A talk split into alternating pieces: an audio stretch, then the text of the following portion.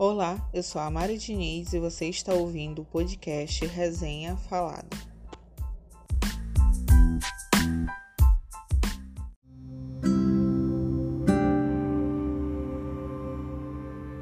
Olá pessoal, hoje eu vou falar um pouco sobre a série Os Bridgetons, que eu assisti e gente, quem leu a série Os Bridgetons de Julia Kim vai sentir uma diferença muito grande em alguns aspectos da série, mas eu posso dizer que a ambientação, o figurino, a fotografia, os efeitos visuais do ambiente, né, ficaram muito perfeitos. Realmente é uma coisa sem defeitos. A configuração familiar da família Bridgeton ficou perfeita. Todos os personagens realmente parecem com os personagens do livro, pelo menos assim, da forma como foram citados.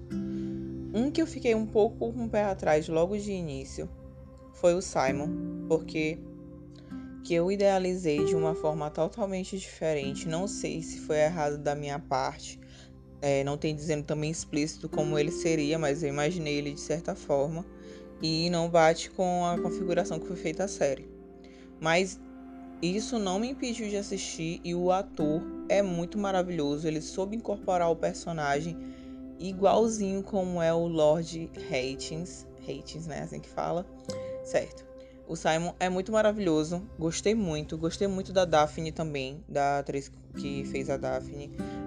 A atuação da família Bridgeton foi maravilhosa, assim como todo o elenco da série. Mas vamos falar sobre algumas coisas, principalmente algumas diferenças que tem entre o livro e a série, porque é isso que é importante. Além do conteúdo, posso dizer que quem não leu o livro, antes de eu começar a falar, né, algumas coisas, talvez podem ser spoilers.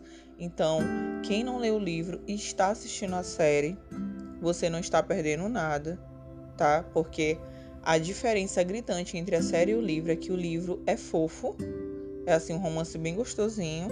E a série mostra, assim, retrata fielmente como era a realidade da época londrina de 1903, por aí em diante, na época desses bailes. E a configuração familiar e como era feito a apresentação, a apresentação das jovens debutantes da época e os bailes casamenteiros, né, que eram feitos entre as famílias com títulos ou que tivessem uma fortuna boa para poder formar ali um casal. Claro que tudo que a Shonda toca vira ouro, né, bebês? E assim foi essa série porque para mim virou ouro. Comparado aos livros de Julia Kim, a série ela agregou muitas outras características que não é retratado nas, na, nos livros, porque nem todos os livros de romances de época retratam essa parte do. Como é que eu posso dizer? Além do romance, além do casal, além da, da, do ambiente familiar ali. Mostra um pouco mais da parte não puritana da coisa, a parte mais libertina dos homens, como era aquilo na época, como era as mulheres da época a submissão, o casamento não por amor. Quem casa por amor tem muita sorte, porque é chance única. E entre outras concorrências feitas entre as mães da época para arranjar um casamento.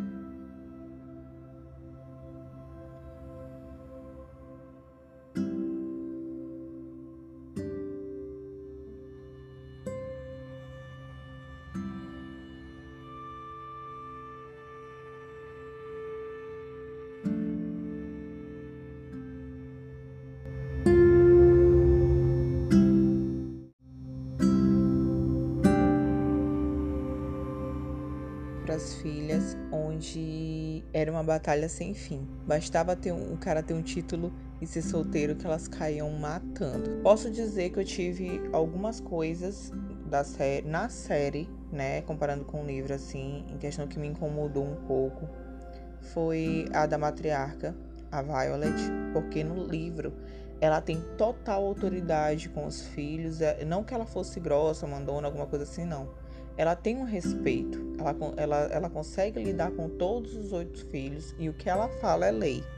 E na série deixou um pouco a desejar isso porque o Anthony, por ele ser o, o novo visconde da casa e carregar o título, ele tinha mais voz na série, ele que comandava, ele que mandava em tudo e tudo mais. Não que para época fosse errado, para época não era errado o homem tomar conta de tudo, ser responsável por tudo. Mas por ela ser mãe dele, pelo menos no livro, a gente via a compreensão dos filhos, a gente via que ela conseguia lidar com todo mundo. E a série eu achei bem grosseiro da parte do Anthony, principalmente quando ela dava opinião e, era contra ao que ele já tinha dito. Ele sempre tinha a voz da razão na série. E assim, o livro do Anthony, que é o segundo livro, O Visconde que Me Amava, foi o que eu menos gostei. Ele ficou em último lugar para mim na série de livros porque eu achei o personagem muito chato e não achei o envolvimento dele com a Kate, que é o par romântico dele no livro, muito bom, muito desenvolvido assim. Então eu não gostei muito. E já no, na série, ele, além de chato, meu Deus, é grosseiro, é antipático. É assim, um personagem que, por favor, dá vontade de morre logo. Já que a Shonda gosta de matar personagem, morre logo. Só que ele faz papel muito importante em vários, em vários momentos da série, então não pode, né? Mas tomara que ela mude isso, porque não é bem esse o reflexo que ele tem no livro. E ela acabou trazendo para a série uma coisa totalmente diferente e muito grosseira. Outro personagem que eu fiquei assim, what? É o Colin. O Colin é um dos personagens mais engraçados da série. É um dos filhos mais engraçados de tudo e é super sarcástico. Além de, em toda reunião que ele está, ele sempre quer comer alguma coisa. E na série, ele só foi sarcástico brincalhão em um, alguns momentos com a Penélope, que, tipo, foram raros, raríssimos. Ele é assim com todo mundo, com a mãe, com as irmãs, com todo mundo que fica ao seu redor. E ele não foi assim. E na série, ele pediu a personagem Marina em casamento me surpreendeu, porque o menino não pode nem ouvir a palavra casamento, que ele parece que adoece literalmente. E na série me vim com essa de pedir em casamento, coisa que ele nunca fez, e o povo dizer que ele tava flertando com todo mundo. E a série, na série, em momento algum, você via o Colin flertando. Assim, se conversar era flertar, comparado ao livro, tá muito longe. E isso foi uma das coisas que me incomodou no Colin, apesar dele ser um grande personagem nos livros.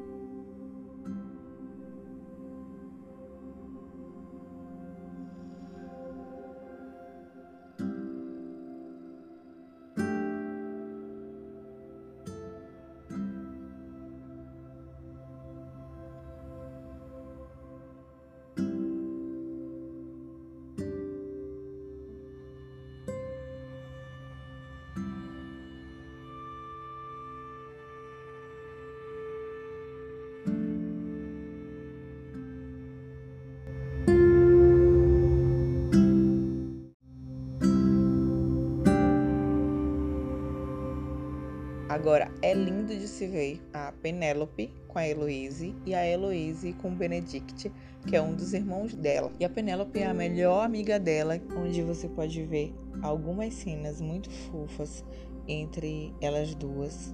Que, tipo assim, é a personagem da Penélope, pelo menos o livro dela, que é Os Segredos de Colin Bridgeton, eu posso dizer que ela é um personagem, aguardem, né, na série, que eu espero que seja, claro que ela vai ser renovada, né? E ela é um dos personagens que tem a maior transformação dentro de, dentro de toda a série, toda a série. E assim, gente, os, tem personagens novos que não existiam no, na, no, no livro, né? Que é o treinador de boxe de Simon, que pelo menos eu não lembro de, de conhecer ele no livro. Ele já faz muito tempo que eu li também, mas eu não quis reler. A Marina, que é um personagem que aparece muito lá na frente em outro livro, tá? Que é Para Sir Philip com Amor. E é um personagem que, tipo assim, como você vai lendo os livros, tem cenas que você volta um pouco no primeiro, que é o, o entre o Simon e a Daphne. Então tem situações que já ocorrem desde essa época para poder se concretizar mais lá na frente ao passar dos anos. Então eu acho que foi feito assim nessa primeira temporada, acredito que sim, porque a Marina vai ter um papel super importante mais lá na frente, né?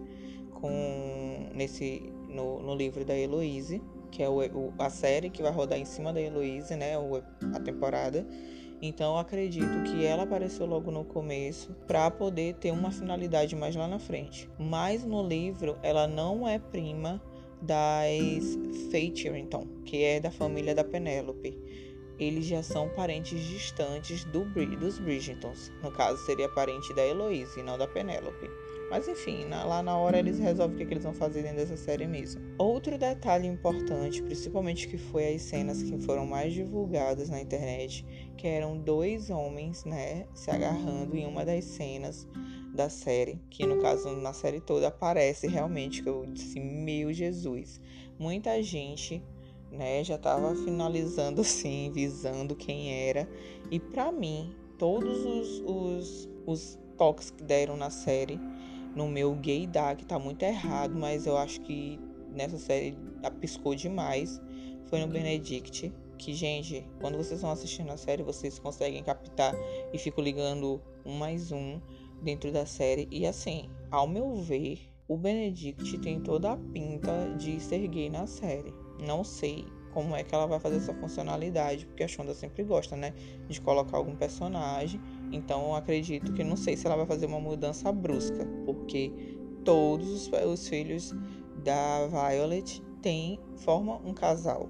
Então eu não sei se ela vai fazer essa quebra junto com a Julia Kim na série. Mas ela já, ela já adicionou coisas que não existiam para agregar um pouco mais de valor na série. Acredito eu que seja isso, né? Mas não sei bem o que ela tá planejando. E claro, não pode ser esquecida no churrasco é a Lady Dunbury, que é a rainha da série, simples assim. A mulher é maravilhosa, tanto a, a atriz como, meu Deus, a atuação dela foi perfeita. Ela realmente incorporou o papel da Lady. E eu tenho certeza que quem assistiu, com certeza amou essa mulher. E quem não assistiu, pode correr para olhar essa mulher, porque ela é maravilhosa.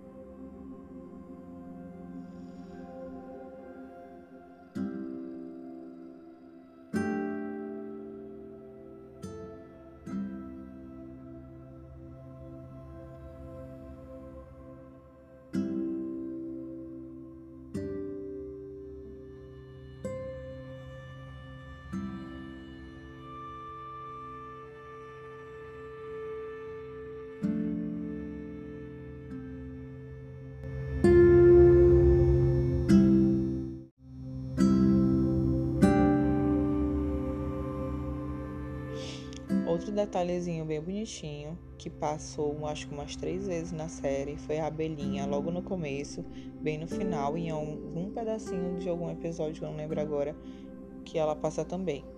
Para quem não sabe, pra, porque não passou, não foi dito no, na primeira temporada, mas no livro a gente sabe que a abelhinha é um símbolo que pode se dizer assim que aquela abelha que está aparecendo pode ser ali um toque do pai da, da, da, família dos Bridgetons, do antigo Visconde, porque ele morreu por picada de abelha que ele tinha, que ele era alérgico, então ele faleceu por causa de uma picada de abelha. E ela sempre aparece ali, então eu acho que para quem não sabe, né, para quem assistiu só a série, não tem ainda essa pegada da abelhinha, mas a abelhinha no livro é um símbolo muito forte quando ela aparece. Outro personagem que passa super despercebido na série, não sei se vocês perceberam, mas é a Francesca, que faz um papel excepcional, porque realmente nos livros ela é praticamente morta ali, porque ela não aparece vegetativo mesmo o papel dela. Ela foi super esquecida no churrasco na série inteira e fez o papel dela de igual igual, porque na série de livros também é dessa forma até chegar na vez dela. E outro fator não menos importante, que foi o que me deixou assim também um pouco mais chateada, é porque a série de livros da Julia Kim tem um mistério acompanha desde o primeiro livro o mistério das crônicas da sociedade de Lady Wintersdown. Então, tipo, é uma lady que ninguém sabe quem é, que publica um jornal super famoso, porque ele é um jornal de fofocas sobre a sociedade, sobre os bailes, sobre quem ficou com quem, quem casou, quem deixou de casar, se o pai é perfeito ou não, como é que vai ser futuramente, as visões futuras. E é, as visões, é, visões futuras que ela já prevê algumas coisas nesse jornal. Ele fica super famoso porque ou ele derruba alguém da sociedade ou ele engrandece alguém da sociedade. E na série em si, pode ser um spoiler, viu, gente? Mas na série em si, ela revela logo na primeira temporada quem é a Lady Wintlesdown. E aí eu fiquei muito chateada, porque, tipo, poxa, esse é um dos mistérios enormes da série de livro que tu fica, meu Deus, quem é, quem é? E, tipo, ela deu assim de mão beijada, cara. Fiquei, como assim, gente? Pelo amor de Deus. Ah, não. Poderia ter esperado um pouco mais, sabe? E também a primeira temporada é muito boa, gente. Mas só que tem esses detalhes que ficaram, assim, muito jogados na cara. Além de eles, algumas coisas, todos eles têm alguma habilidade, os filhos da Violet Bridgerton. Mas só que não são ditos logo no primeiro livro e nem logo no início.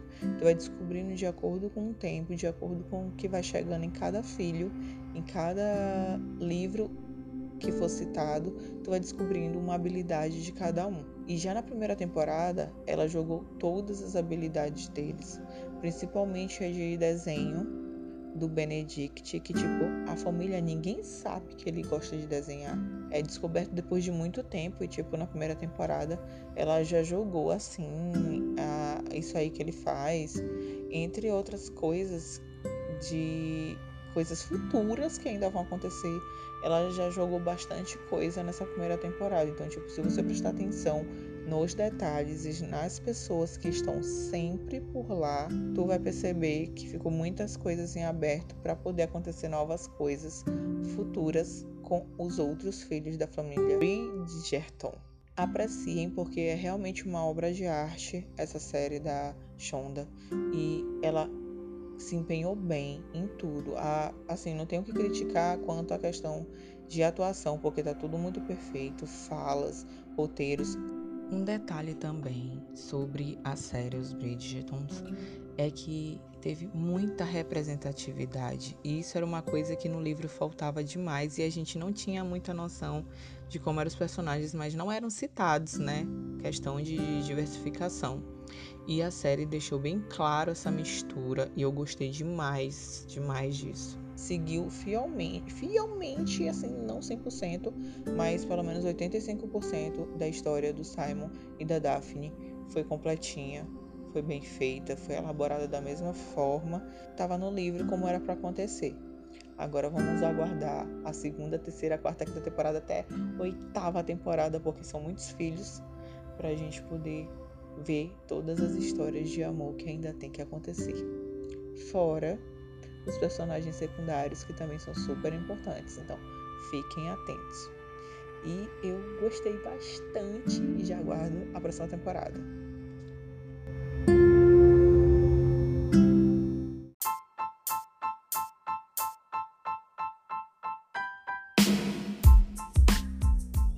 E esse foi mais um podcast da Resenha Falada. E caso você tenha alguma sugestão de série, filme, anime, dorama e livros, pode mandar via direct pro arroba mari com y ldb no Instagram ou pelo e-mail mari com y underline ldb arroba hotmail.com. Vou ficar aguardando. Beijos e até a próxima resenha.